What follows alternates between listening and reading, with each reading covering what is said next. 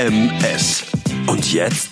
Wie es nach der coolsten Medienhochschule Hamburgs weitergeht, erfahrt ihr hier im Podcast HMS. Und jetzt viel Spaß. Willkommen beim HMS und jetzt Podcast.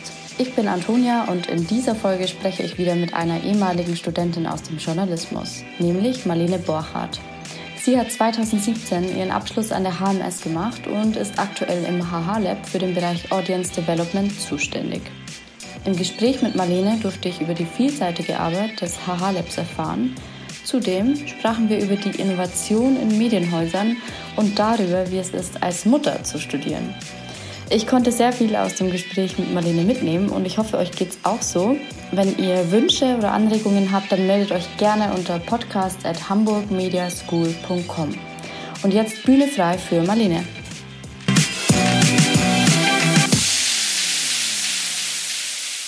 Hi Marlene, ich freue mich, dass du heute da bist. Hallo Antonia, ich freue mich auch hier zu sein. Vielen Dank. Ja, und äh, zwar haben wir uns schon mal kurz unterhalten. Ich durfte ein paar Sachen über dich erfahren. Du bist momentan im HH Lab zuständig für den Bereich Audience Development und du hast einen eigenen Blog mit einem sehr speziellen, spannenden Thema und brennst für Innovation im digitalen Journalismus. Was darf ich mir denn erstmal unter dem Bereich Audience Development beim HH Lab vorstellen? Also beim Thema Audience Development geht es ja darum, zu schauen, wie verschiedene Zielgruppen oder Nutzerinnen und Nutzer erreichen kann und ähm, ja, wie ich mit meinen Inhalten in die Lebensrealität der Menschen komme.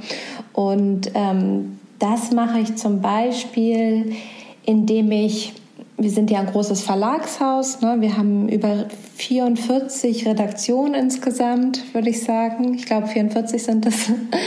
Und ähm, mit einigen davon habe ich zum Beispiel schon Instagram-Workshops gemacht. Da geht es dann darum, wie können wir Informationen, wie können wir Nachrichten, wie können wir ein Lebensgefühl über einen anderen Kanal mal erzählen.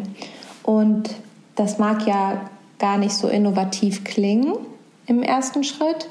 Aber wenn man sich überlegt, dass eine Redaktion etwas beginnt, was sie vorher nicht getan hat, sich neue Workarounds und Workflows überlegen muss, dann ist das eben doch eine große Veränderung für die Menschen, die da gemeinsam arbeiten. Mhm. Das heißt also, du gibst dort auch Workshops für die einzelnen Redaktionen. Also ich habe das auf jeden Fall gemacht. Ich war gerade in Elternzeit. Bevor ich aus der Elternzeit zurückkam, habe ich einfach generelle Instagram-Workshops als ein ähm, ein Teil meiner Arbeit gegeben, sozusagen für unterschiedliche Leute, die, die halt Lust hatten, aus dem Verlagshaus dabei zu sein, konnten das. Und ähm, jetzt werde ich zum Beispiel explizit auch angesprochen und um Hilfe gebeten, wenn es um die neue, um die Konzeption eines Kanals geht zum Beispiel. Genau, mache ich das auch und ähm, versuche da Methodiken beizubringen, quasi, wie kann man überhaupt ähm, kreativ daran gehen, wie kann man mal etwas Neues ausprobieren und auch Ängste und Barrieren abzubauen mhm. in, den, in den Köpfen einfach. So, wie können wir das überhaupt? Weil das ist ja immer die Frage. Redaktionen sind wahnsinnig, ähm, wahnsinnig, ähm, jetzt fällt mir das Wort nicht ein. Mhm. Naja, also in Redaktionen ist immer wahnsinnig viel zu tun, sind wahnsinnig äh, davon geprägt, was passiert gerade, wie, äh, wie, viele, wie viele MitarbeiterInnen sind gerade dort und ähm, deswegen ist so eine, so eine extra, eine extra Aufgabe immer ähm, auch, kann auch ein Stressfaktor sein und dass man da halt sagt, okay, wie können wir das, ähm, wie können wir das so machen, dass es für euch passt. Mhm, super wichtig. Und deine Social Media Expertise konntest du wahrscheinlich ähm, bei Spiegel bzw. bei Bento auch vertiefen. Da warst du ja zuvor, oder? Genau, das ist richtig. Bevor ich ähm, im HH Lab angefangen habe, war ich bei Bento und habe dort äh, war dort ähm, Social Media Redakteurin, ähm, genau unter der Leitung von Julia Rieke und ähm, mit drei tollen Kollegen und Kolleginnen und ähm, wir haben zusammen halt geschaut, wie können wir die, die Nachrichten, die Informationen, die Stories äh, so social aufbereiten, dass sie halt für die Zielgruppen spannend sind, dass sie, ähm, ja, dass sie überraschen und dass man sich auch sozusagen, mh, hm, manche denken immer, ja, Social Media, mach das doch mal nebenher, mach das doch mal mit. Ne? Mhm Aber so funktioniert es halt nicht. Man muss es schon als eigenständigen Kanal denken, kanalgerecht arbeiten ähm, und sich auch fragen, warum mache ich das Ganze eigentlich? Was möchte ich hiermit erreichen? Möchte ich jetzt besonders viel möchte ich besonders viele Likes haben? Möchte ich eine Interaktion haben? Möchte ich, dass es geteilt wird? Und ähm, genau, warum will ich das überhaupt? Ne? Wahrscheinlich zum Beispiel bei Bento war es halt einfach auch, um einer jungen Zielgruppe eine, eine ähm, Stimme, also Zielgruppe hat ihre Stimme, aber eine, eine Plattform zu geben, ne? Mhm. um junge Politiker und Politikerinnen ähm, mehr zu Wort kommen zu lassen, auch in den Nachrichten, als das vielleicht vorher der Fall war. Mhm. Und du hast ähm, sogar auch deine Masterarbeit damals auch schon in dem Bereich geschrieben über Innovationen in deutschen Medienhäusern. Und äh, ich glaube, da bist du so ein bisschen der Frage nachgegangen, was da die, ja, die finanziellen Mittel auch für eine Rolle spielen. Ich fand das Thema sehr spannend. Kannst du da irgendwie was drüber sagen? Genau. Ich habe in meiner Masterarbeit untersucht, inwiefern Innovationen im Journalismus einen, also normative Gründe haben, sowas wie zum Beispiel, wir wollen die Demokratie stärken, ne? deswegen brauchen wir viele unterschiedliche Angebote. Deshalb brauchen wir viele Kanäle, die wir bespielen und müssen unterschiedliche Menschen erreichen, damit die Menschen bestmöglichst informiert sind, um mündige Entscheidungen treffen zu können. Ähm, oder spielen da auch einfach wirtschaftliche Gründe mit rein. Ja, wir als Verlagshäuser brauchen auch einfach ähm, finanzielle Mittel, um, um zu überleben und leben zu können, unsere Mitarbeiter, Mitarbeiterinnen bezahlen zu können ähm, und um vielleicht auch weiter zu wachsen. Und ähm, mhm. tatsächlich ähm, stand eigentlich bei allen die normativen Gründe im Vordergrund, die Stärkung der Demokratie, die Stärk also Meinungspluralismus. Ah, wow. Sehr cool. Das heißt, hast du dir dann selbst ein paar Redaktionen ausgesucht und Häuser und hast ähm, die auf die Faktoren untersucht? Genau, ich habe ähm, hab mit, äh, ich glaube, sieben oder acht ähm, Labs slash Redaktionen Innovationseinheiten aus verschiedenen Häusern gesprochen, qualitative Interviews durchgeführt und die dann ausgewertet. Hm, sehr spannend. Sehr cool. Und aus dieser Arbeit hat sich dann auch ergeben, so konnte ich ja auch sehen, wie arbeiten die anderen. Und unser Lab hat sich ja auch 2018 halt aufgebaut. 2019 habe ich die Masterarbeit abgeschlossen. Und aus dieser Arbeit hat sich dann auch ergeben, wie wir im Lab Innovation bewerten und was für eine Art von Innovation wir äh, verfolgen möchten. Also es gibt ja inkrementelle Innovation, wo man einfach Dinge weiterentwickelt oder halt so disruptive, wo man wirklich etwas ähm, Bestehendes quasi komplett zerstört oder neu denkt. Ne? Und ähm, Genau, deswegen ähm, diese ganzen Strukturen, wie wir jetzt arbeiten, haben sich aus der Arbeit ergeben und das fand ich auch irgendwie großartig mit einer Forschungsarbeit, die ähm, ja, die einfach auch so schön übernehmen zu können in meinem beruflichen Kontext. Mhm. Ich fand besonders den Punkt mit den unterschiedlichen Innovationen äh, sehr spannend. Und wenn du das jetzt auf deinen eigenen äh, Arbeitsalltag überträgst, welche Innovation würdest du sagen, ist da im Vordergrund bei euch? Am Anfang, als wir angefangen haben, ähm, hatten wir, haben wir, waren wir ein bisschen offener dabei und haben gesagt, wir gucken erstmal, wo das hingeht und haben vieles ausprobiert tatsächlich. Mittlerweile hat sich das bei uns aber etabliert, dass wir doch enger am, am quasi an unserem tagesaktu tagesaktuellen Geschäft ist falsch, an unserem bestehenden Geschäft arbeiten und auch viel versuchen einfach zu verbessern, ähm, zu helfen, zu schauen, wie, wie man Dinge anders machen kann. Also dafür machen wir zum Beispiel die Nutzerinterviews, dass wir mit Nutzerinnen und Nutzern sprechen. Es gibt ja die Personas nach den Sinusmilieus und das um die lebendiger zu machen, indem wir halt Interviews führen und ähm, die dann auch in eine, in eine Persona quasi gießen und dann mit unseren eigenen Personas arbeiten können, dass wenn wir uns fragen, okay, wir wollen jetzt ein, ein neues Projekt machen. Mein Kollege hat gerade ein äh, Projekt zum Thema Klima- und Lokaljournalismus gemacht. Also wie muss die wie muss die Berichterstattung sein im Lokalen zum Thema Klima? Mhm. Und hat da halt auch interessante Erkenntnisse rausgenommen, rausgewinnen können. Und das ist halt ein Thema, das natürlich sehr nah an unserem, an unserem Geschäftsfeld einfach ist. Ne? Journalistisch, mhm. genau.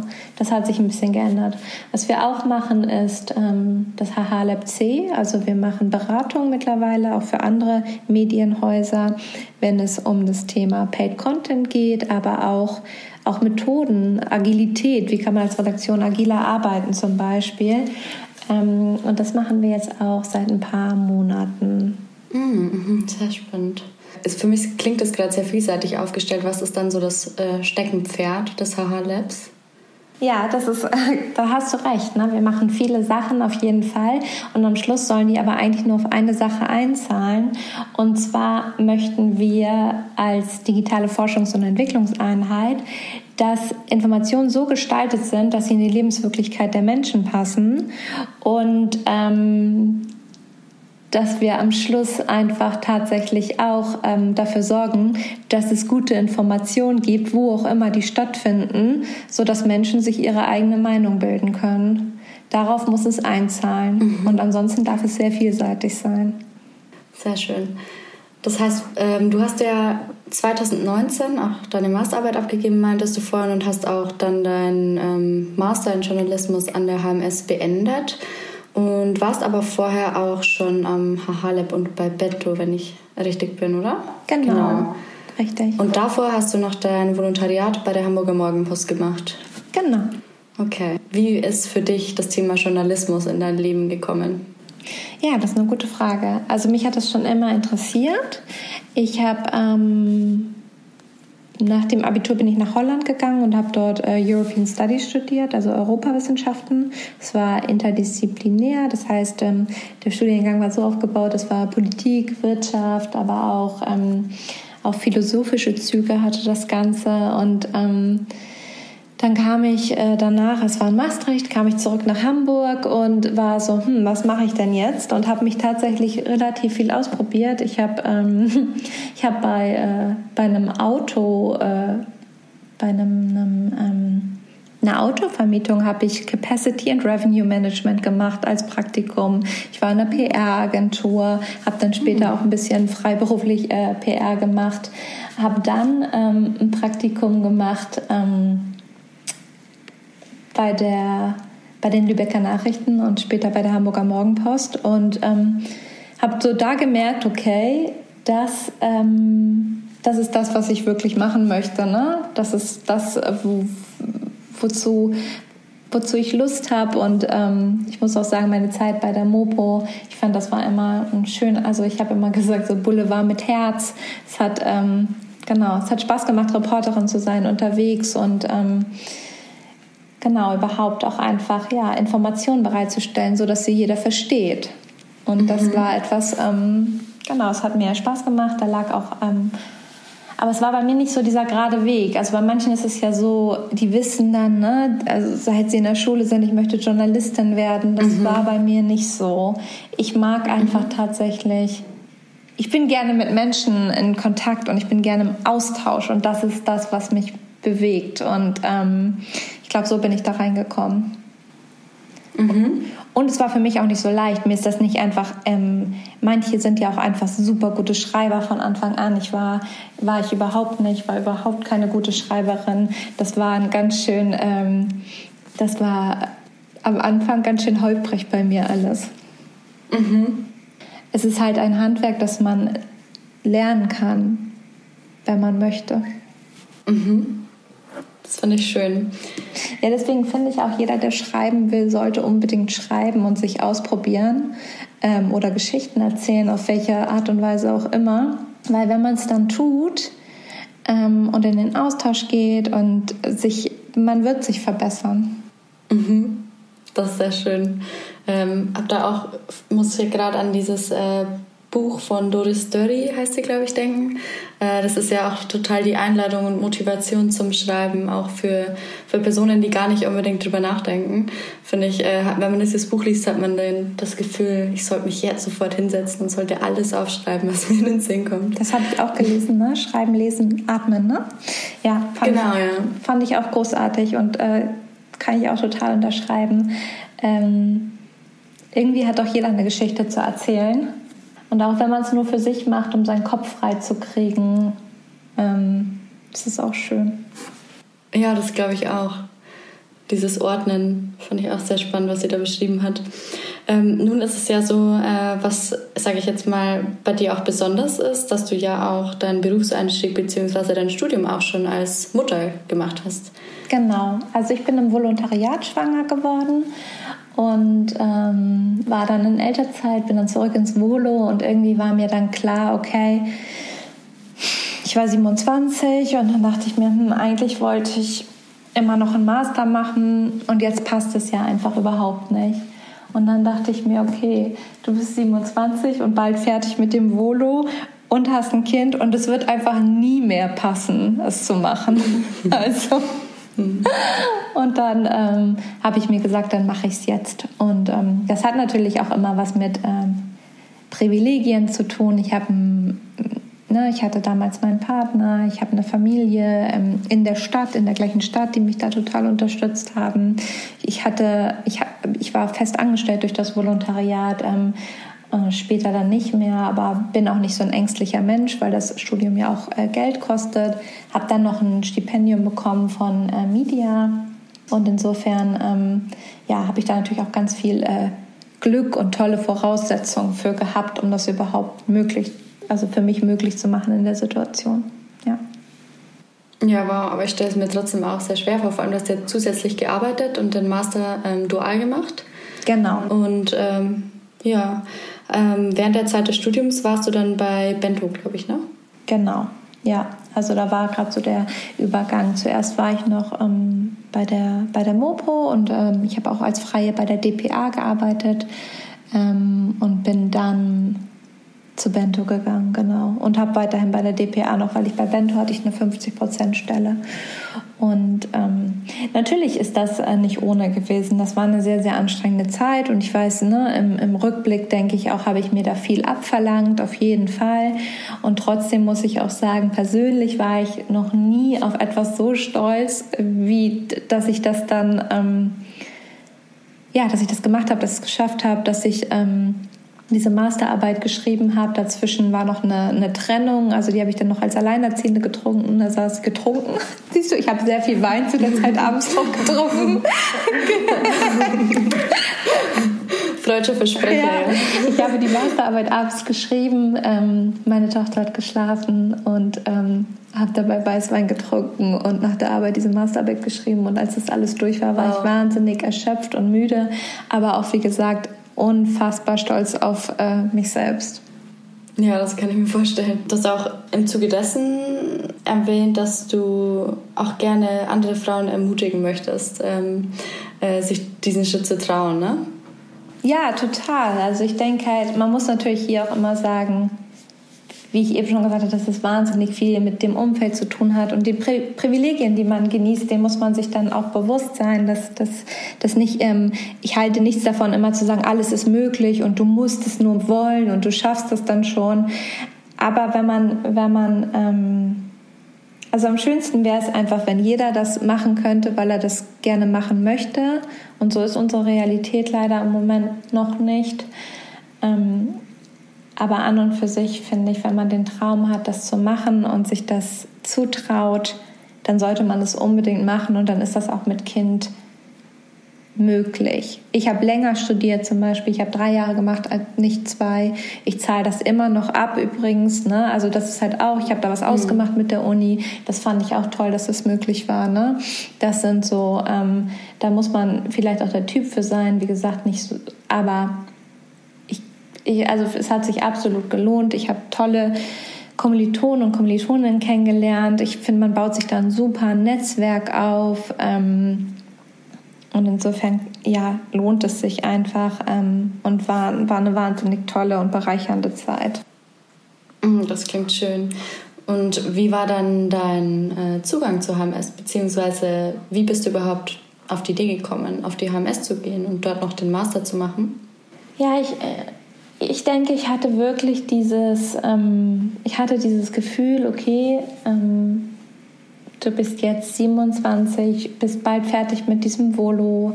Und ich hatte irgendwie diese, ich bin mittlerweile 34, ne? ich hatte irgendwie diese, ähm, diese absurde Idee damals, dass wenn ich das jetzt nicht mache und jetzt nicht ähm, Vollgas gebe, dann auch, dass meine Karriere dann vorbei ist.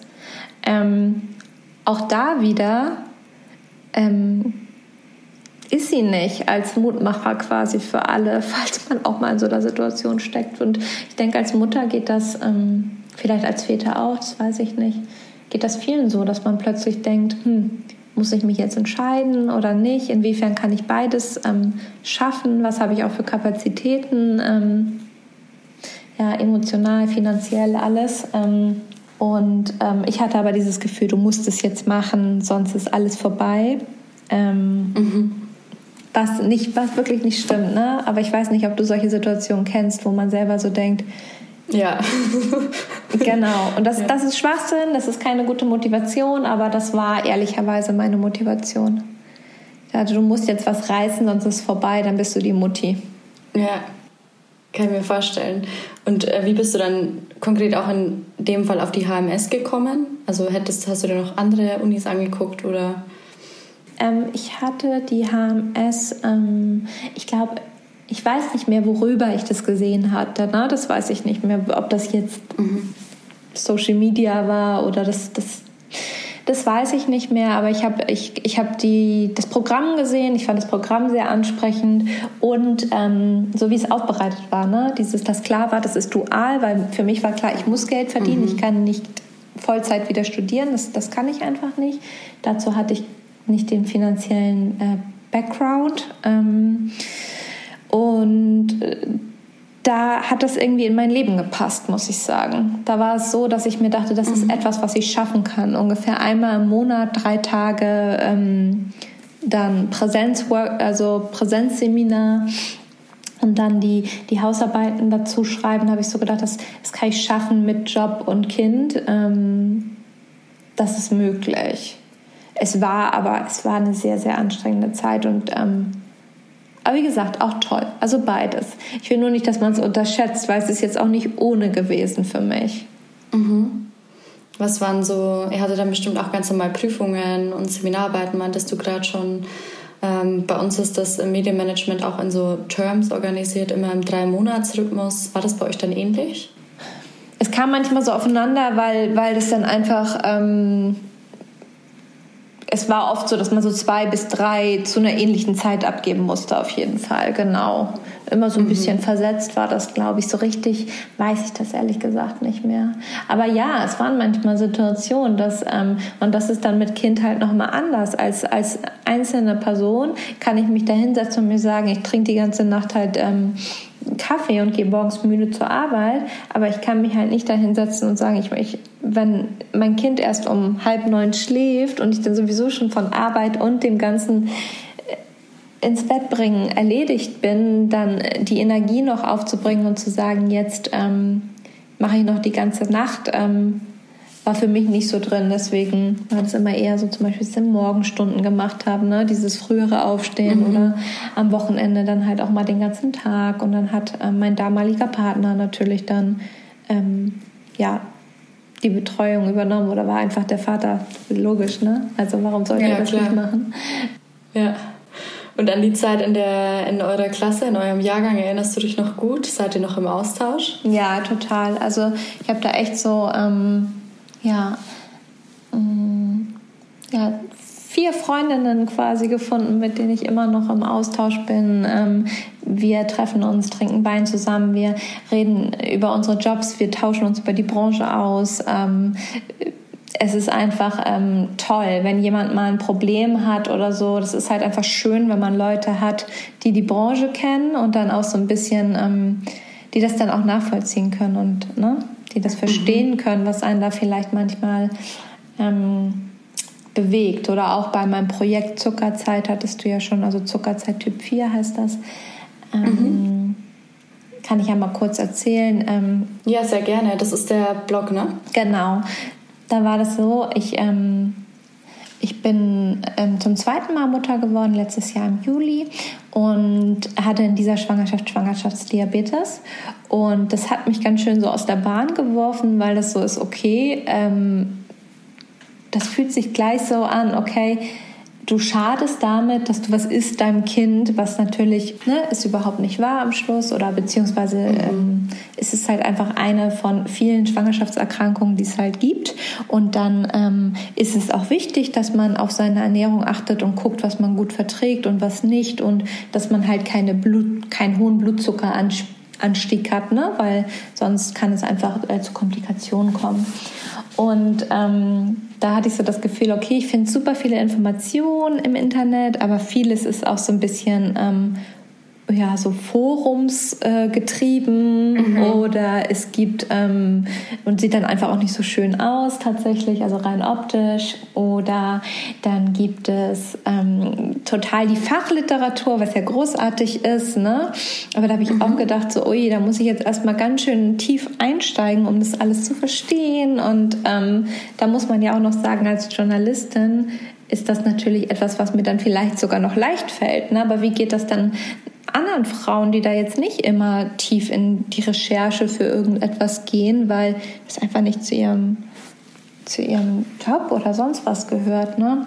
Mhm. Ähm, und da dachte ich mir so, oh, irgendwie wäre es schön, wenn es einen Ort gäbe, wo ich ähm, ja, mit diesen Sorgen, die ich dann vielleicht am Anfang habe, aufgefangen werde, wo ich einmal durchatmen kann, wo ich die Informationen bekomme, aber so aufbereitet, dass sie optisch ansprechend sind und trotzdem natürlich von Expertinnen getragen. Das ist mir auch ganz wichtig, weil ich bin Journalistin, aber ich bin keine Ärztin, ich bin, ne, ich bin keine Gynäkologin, keine Hebamme, keine Diabetologin mhm. und genau solche Interviews führe ich dort. Aber ich spreche mit den Expertinnen und Experten und versuche das dann so aufzubereiten, ähm, inhaltlich inhaltlich, dass es, ähm, ja, dass es für Betroffene hoffentlich interessant und hilfreich ist. Und dazu habe ich noch einen Instagram-Kanal aufgebaut, auch Zuckerzeit Typ 4, ja, um auch dort zu informieren.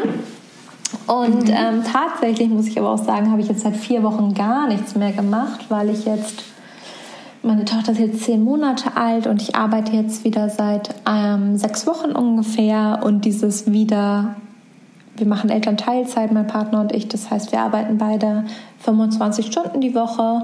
Und mhm. ähm, insofern ist einer immer quasi mit der Care-Arbeit beschäftigt und der andere, äh, das klingt immer so doof, mit der Lohnarbeit. Und ähm, es ist doch ganz schön viel dann gewesen, ne? dieses wieder reinkommen in den Job und trotzdem noch ähm, ja, mein, mein Nebenprojekt durchzuführen. Und deswegen ist da gerade nicht so viel passiert, was äh, schade ist und wo ich auch wieder mehr ran möchte. Oh, das kann ich mir vorstellen, dass das dann auch bestimmt viel war, vor allem unter der neuen Lebenssituation nochmal und so. Genau. Aber es klingt nach einem Projekt, das bestimmt auch vielen Leuten ja, hilft und äh, du hast da scheinbar auch wirklich irgendwie erkannt, dass es, wenn es für dich schon so schwierig war, die Informationen zu bekommen, ist es da so, dass du auch sehr viel Response erfahren hast, also sich sehr viele Frauen oder Betroffene bei dir gemeldet haben, die irgendwie mehr Informationen wollten und hast du gemerkt, das ist auch wirklich ein Thema, das super viele umtreibt? Genau, also super viel ist bestimmt übertrieben, weil es einfach, ne, ähm, die Zahlen sind irgendwie so, das haben irgendwie, ich weiß es gerade nicht auswendig, 45, 46.000 Frauen in Deutschland, in Deutschland jährlich und dann noch, ähm, also Tendenz steigend, ne? Ähm, und es ist halt ein Nischenthema, aber ich merke halt zum Beispiel, obwohl ich gerade nichts mache, es ist halt so, dass mein Instagram-Kanal wächst. Also so, es ist nicht viel, ich weiß das auch, aber in der Woche kommen zwei bis drei neue Followerinnen dazu.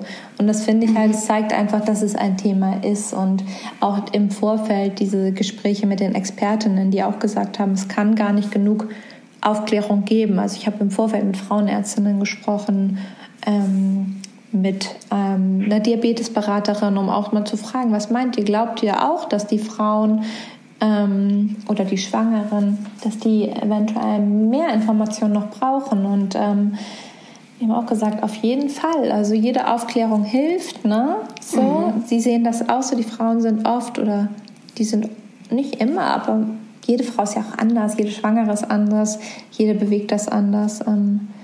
Aber da gibt es viele, die das wirklich sehr bewegt und die da ja, vielleicht Angst haben plötzlich oder denen auch nicht ganz klar ist. Ich meine, ich weiß nicht, wie es bei dir ist mit Ernährung. Ich beschäftige mich schon mein ganzes Leben lang mit dem Thema aus unterschiedlichen Gründen. Erstens finde ich es wahnsinnig interessant und ähm, spannend. Dann denke ich, ist es halt auch, esse ich einfach auch tatsächlich gerne und mhm. auch, ähm, ja, finde unterschiedliches Essen einfach ähm, ja, freue mich darüber, unterschiedliche Dinge zu probieren.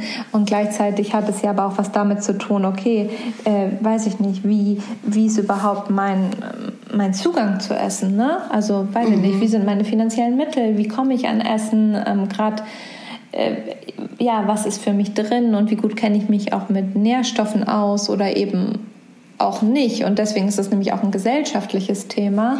Ja, total. Und auch wenn wir so mhm. gucken, Frauen und Männer auch. Ähm, und diese ganze Diätkultur, in der wir halt leben, dass ähm, ich, ich glaube, man kommt da gar nicht umhin, als, als dieses Thema irgendwie als relevant zu, ja, zu begreifen. Also es mag auch andere geben, aber ich, also jede junge Frau, mit der ich spreche, weiß über Ernährung in irgendeiner Form Bescheid oder denkt darüber Bescheid zu wissen. Ja, das glaube ich auch das, äh, auch was du meintest, dass es auch ein, ja, ein sehr gesellschaftlich spannendes Thema ist, äh, finde ich auch ein Punkt, der oft auch unterschätzt wird. Ne? Ich meine, so Darm mit Charme hat jetzt jeder gehört und dann hier Bas Kast, Ernährungskompass. Ich finde, langsam ist man so angekommen, dass irgendwie in verschiedenen Bubbles das so durchtriggert und jeder mal Zucker weglässt und sich irgendwie versucht in unterschiedlichen Methoden. Das ist jetzt, also, oh Gott, das ist jetzt der persönliche Einschätzung, aber ich habe schon das Gefühl, dass es auch ähm, ja auch mehr Mainstream angekommen ist, ähm, obwohl es eigentlich halt auch ein Luxus ist, sich diese Gedanken machen zu können. Siehst du das auch so? Ja, total. Und gleichzeitig, was ja auch immer passiert, ist halt, dass Ernährung und Bewegung immer eine Rolle spielen, wenn es halt um Optimierung geht und gar nicht einfach nur, ich möchte mich ernähren, ich möchte mich bewegen. Äh, wir hatten gerade eine Praktikantin bei uns im Lab und die hat das so schön gesagt. Die hat halt gesagt, sich zu ernähren und sich zu bewegen, das liegt eh in uns. Wir sind Menschen und das ist unser, das, das wollen wir sowieso. Das ist unser Überlebenstrieb auch irgendwo. Ne? Und ähm, mhm. trotzdem kommt es halt immer zu dieser Optimierung Ernährung und die Körperbilder ja, verändern sich alle fünf bis zehn Jahre. Wir können das irgendwie nie erreichen, egal. Ähm, da ist auch wahnsinnig viel Druck dabei. Es gibt ja, ja, ich meine, das siehst du ja selber, was für ein Riesenthema das ist. Äh, die ganzen Schlagwörter, Body Positivity, Body Neutrality, ja. ne? Also mhm. dem Körper auch einfach mal ja, neutral gegenüberzustehen und sich zu denken, ja, ist also super, was du alles für mich leistest und nicht ähm, auf jede kleine Speckrolle zu starren, zum Beispiel. Mhm. Das ähm, finde ich auch gerade nochmal sozusagen, weil ich zwei Töchter habe, für mich wichtig, damit die das halt auch anders lernen ne? und nicht immer so viel mit sich hadern. Ja, total. Kann ich nachvollziehen. Ist ja auch, also ich finde das ja allgemein auch gerade sehr präsent in den Medien und äh, was Werbung betrifft und sehr umstritten und äh, man versucht da ja auch irgendwie mehr drauf zu achten. Aber es ist nur spannend, äh, wie es ungefähr so in 10 oder 20 Jahren damit ausschaut, ob dann auch dieses klassische Schönheitsideal, Thema sexistische Werbung und so weiter, wenn man den Gedanken weiter spinnt, ob das auch wirklich einen Einfluss hat, die ganzen Gedanken, die man sich da jetzt drüber macht. Ja, mit Sicherheit. Ich finde, man merkt schon, dass sich da was wahnsinnig viel tut, auch durch einfach so ja Aktivistinnen auch, ne, die sich einfach also die auch einfach zum Beispiel gegen Fettphobia einstehen und halt ähm, mhm ja, dass in den sozialen Medien das einfach so auch wie die ähm, Autorin, die äh, hieß das Buch Poly Body Politics geschrieben hat, ähm, mm, Melody Michelberger, glaube ich. Ich glaube, mhm. ich glaube ja. Ich gucke noch mal ganz kurz. Die hat auf jeden Fall auch gesagt, sie macht das auch. Sie zeigt sich so in den sozialen Medien. Ähm, auch ähm, im Bikini und alles, auch wenn sie da eine Speckrolle hat, einfach um zu zeigen, so auch um Sehgewohnheiten einfach zu verbessern und zu verändern. Ja. Ne? Normalität einfach, es ist normal und einfach die ganze Bandbreite zu zeigen, das finde ich auch toll. Ja. Das ist jetzt irgendwie ein ganz anderes Thema. Sind wir ein bisschen abgedriftet. Ja, nee. Aber ich finde es total spannend, ähm, diese äh, No-Filter-Kultur und äh, halt gerade das, was Social Media halt ausmacht, ne? Filter drüber klatschen und das Schönste der Welt äh, und aus dem eigenen Leben präsentieren und ähm, alle, die da gerade gegen ähm, versuchen, gegen einzustehen, finde ich auch super spannend und vor allem auch unterhaltsam, ne? weil man es auch zum Teil nicht gewöhnt ist und ähm, das so ein bisschen manchmal den Social Media Alltag durchbricht. Genau, ich finde es auch, ich finde es wahnsinnig, also wahnsinnig wichtig, weil man ja weiß, wenn du dich präsentierst, wenn du da rausgehst, dann wirst du ja, wirst du vielleicht auch sozusagen Ablehnung erfahren und musst dich damit auseinandersetzen, ob du es möchtest oder nicht. Mhm. Mhm. Wenn wir jetzt nochmal zurückgehen zum Thema Innovation, ist ja irgendwie so ein, ja, ich sag mal, so ein sehr großes Thema, das es äh, in jedem Haus gibt, geben sollte. Es gibt ja sehr viele verschiedene Methoden, wie Innovation gefördert werden soll, zum Beispiel Design Thinking. Ähm, gibt es da Methoden, die ihr anwendet, die ihr ja bevorzugt? Wenn es zum Beispiel auch um, ich sag mal, eher disruptive Innovation geht? Genau, also wir, wir benutzen auch äh, Design Thinking, wir machen Lean Startup. Also im Endeffekt sind das, glaube ich, die Methoden, die sich auch schon woanders ähm, bewährt haben, die man dann im Journalismus auch aufgegriffen hat. Und wir schauen halt ähm, tatsächlich viel auch so.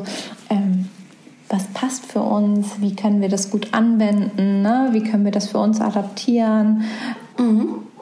Es ist definitiv so, es ist halt auch beim Design Thinking, ähm, kommst du an deine Grenzen. Ne? Das ist ja, es ist, ich finde, wofür diese ganzen Methoden, wofür sie für mich sozusagen wirklich wichtig sind, ist zu zeigen, probiert euch aus. Also probiert einfach neue Dinge.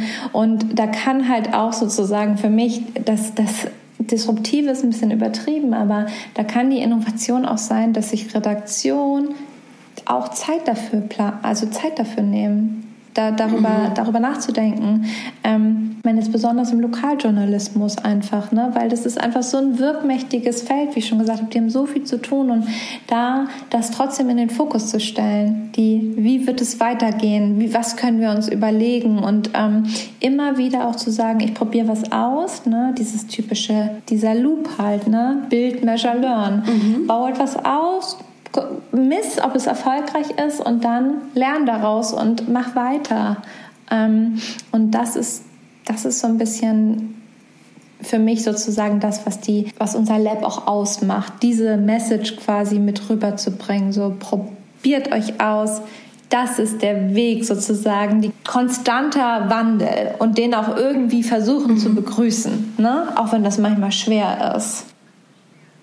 Ja, ja. Also so ein bisschen Trial and Error, aber mit Validierung. Sag genau, genau. Sich einfach, ähm, es ist ja auch zum Beispiel, ähm, ist immer auf die, je nachdem, wo eine Redaktion steht, ne? aber auch plötzlich sich damit auseinanderzusetzen, zu sagen, okay, wir haben ja Leserinnen und Leser, wie, wie sehen die das eigentlich, was wir hier machen? Mhm. Das ist ja auch eine Überlegung. äh, ja. die, die dann für manche auch äh, neu ist oder beziehungsweise das, das der Umfang dessen ist neu. Ne? Leserbriefe gab es ja auch schon immer, aber das plötzlich über viele Kanäle kommt, dass man Rückkanal hat, dass man noch viel besser in den Austausch gehen kann und das nicht, dass da dann vielleicht auch mal sich zu sagen, das ist wichtig und andere Dinge sind vielleicht weniger wichtig und die lassen wir jetzt auch mal liegen und kümmern uns um was Neues und nicht mhm. sozusagen nicht immer in dem nicht in dem Alten immer verhaftet zu bleiben. Das denke ich ist wichtig. Ne? Ähm, mhm.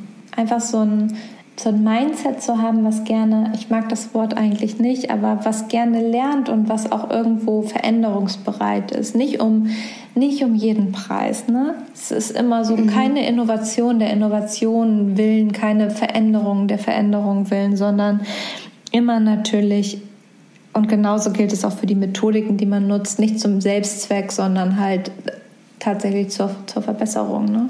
Ja, also so, wenn ich das jetzt wissenschaftlich überspitzt sagen kann, dann eher so Falsifikation ähm, stetig hinterfragen und ähm, gucken, ob das, was man macht, noch Sinn ergibt und dann vielleicht neu denken. Ja, und eigentlich ist es ja auch genau die Stärke von Journalisten und Journalistinnen, zu hinterfragen und zu gucken. Mhm. Also passt eigentlich gut zusammen. Und wo siehst du da in Redaktionen allgemein, ich sag mal, die größte Schwäche? Also sag mal an der Dynamik von der Redaktion, innovativ sein zu können. Glaubst du, da braucht es immer einen externen Einfluss? Nee, glaube ich gar nicht. Also ich glaube glaub ich nicht, dass es das braucht. Also, also finde ich natürlich toll, wenn es das gibt. Und es gibt es ja auch, muss man ja auch sagen, es gibt es ja immer mehr. Ne?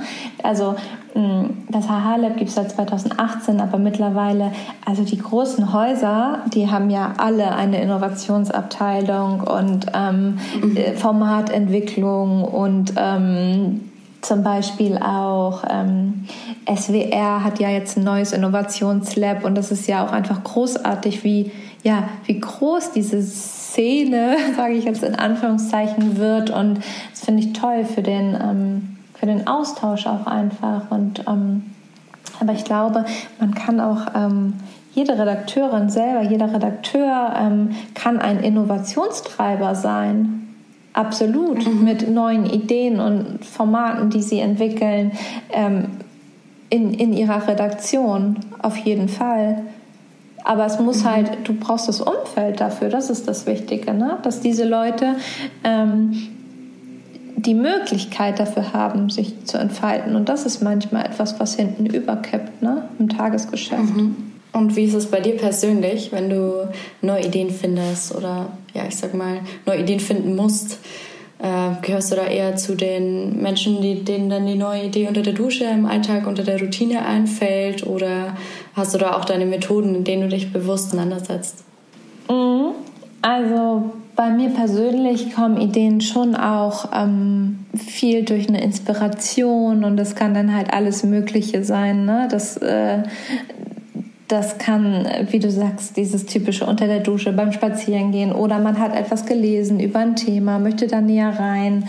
Ähm, das kann und ganz, ganz, ganz ähm, unterschiedliche oder eigene Lebensrealität auch. Also guck auch, was fehlt mir selber oder ne, was für ein Gefühl habe ich hier gerade und kann man das irgendwie übersetzen in etwas. Ähm, und dann ist es tatsächlich so, wenn wir eine Idee haben im HH-Lab, ähm, und das muss ja auch zum Beispiel gar nicht immer die neue, man erfindet nicht immer das Rad neu, ne? das äh, mhm. passiert einfach nicht. Ähm, dann ist es bei uns so, dass äh, man die Idee hat und dann pitcht man die im Lab. Wir sind ja 13 Leute, wir sind ähm, Journalistinnen und Journalisten, eine Designerin und ähm, ein ein User Experience Experte und zwei Entwickler.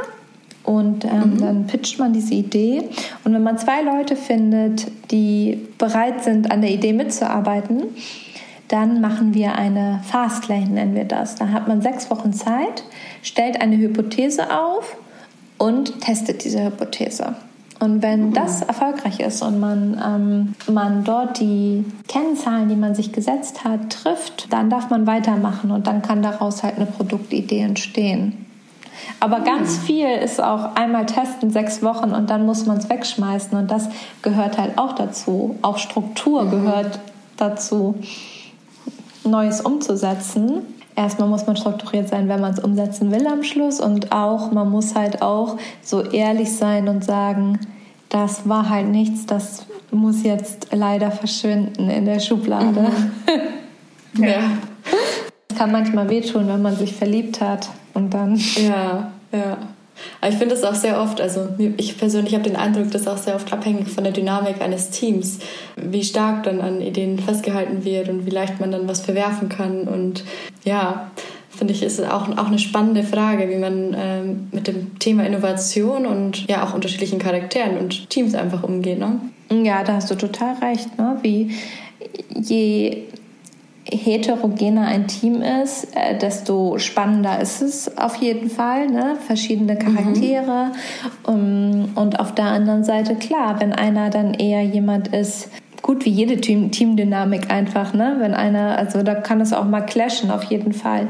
Deswegen braucht es da auch, ähm, braucht es auch die Regeln, damit einfach klar ist, wenn diese Kennzahlen getroffen sind, dann ähm, ist das Ganze ein Erfolg. Und wenn sie nicht getroffen sind, muss man halt so ehrlich sein und sagen, es ist halt, es ist einfach im Moment, das Ding hat noch nicht seine Zeit oder die wird es auch nie haben. Das ist ja auch in Ordnung. Mhm. Sehr schön, ja. Ja, jetzt äh, bin ich schon eigentlich bei meiner letzten Frage an dich angekommen. Und zwar, wenn du einer Person aus dem HMS-Kontext jetzt etwas sagen könntest, wer wäre das und was möchtest du dieser Person ausrichten? Oh, einer Person? Mhm. Oder auch einer Gruppe oder einer Person, wie du möchtest. Ähm, ja, vielleicht. Ähm, ich habe Also quasi, wir sind so eine, so eine Mädelsgruppe quasi aus den Kommilitoninnen ja, vier Mädels und äh, den vier würde ich gerne sagen, dass ich es äh, großartig finde, dass ich sie dort kennengelernt habe und wir sind so ein bisschen so ähm, Cheerleader füreinander. Also wenn jemand etwas macht, quasi etwas Neues, dann sitzen mhm. die anderen da und äh, klatschen Applaus und erzählen, wie großartig man das gemacht hat und das ist ähm, das ist irgendwie so schön, ne? Das ist ähm, so diese Bestärkung untereinander. Ähm, mhm. Und dafür bin ich euch ganz, ganz dankbar, falls ihr das jetzt hört. und ähm, das ist so wertvoll. Es ist so wertvoll, sich Leute zu suchen, die da, die für dich da sind, in, in beruflichen Hoch- und Tiefzeiten und die dir, äh, die dir helfen, ne? Mhm. Die dir auch, ähm, ja, die, ich weiß nicht, ich finde Cheerleader passt es, das passt ganz gut. Ja, das klingt gut. Das klingt sehr empowernd auf jeden Fall. Dann, äh, ich, ich will noch gern viel länger mit dir weiterquatschen. Ich fand es total spannend. Ich bedanke mich für deine Zeit und deine ganzen Insights. Ja, sehr gerne. Sehr gerne. Ja, vielen, vielen Dank an dich. Äh, mir hat das auch total viel Spaß gemacht. Das war mein erstes Podcast-Interview und ich war äh, ganz aufgeregt. Und du hast mich da sehr nett durchgeführt. Oh, das freut mich. Also vielen Dank und bis bald. Tschüss. Mach's gut. HMS. Und jetzt? Wie es nach der coolsten Medienhochschule Hamburgs weitergeht, erfahrt ihr hier im Podcast HMS. Und jetzt viel Spaß.